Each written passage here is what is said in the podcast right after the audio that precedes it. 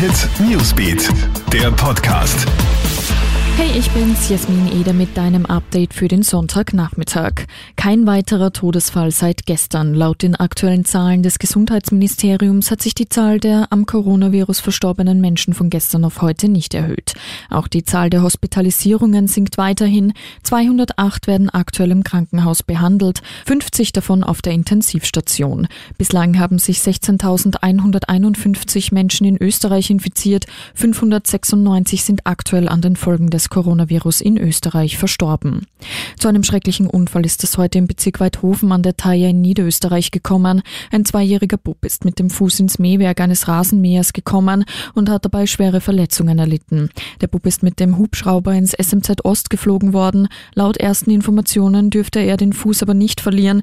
Wie er aber unter den Rasenmäher gekommen ist, muss jetzt ermittelt werden.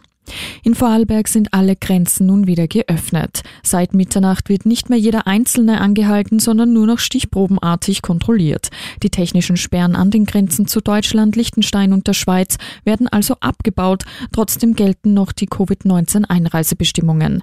Der Pendler-Berufsverkehr ist ausgenommen und auch besondere familiäre Gründe wie etwa eine Hochzeit oder religiöse Feiern berechtigen zur Ein- und Ausreise. Alle Infos und Updates gibt's für dich auch stündlich im Kronehit Newsbeat und bei uns online auf kronehit.at. Kronehit Newsbeat, der Podcast.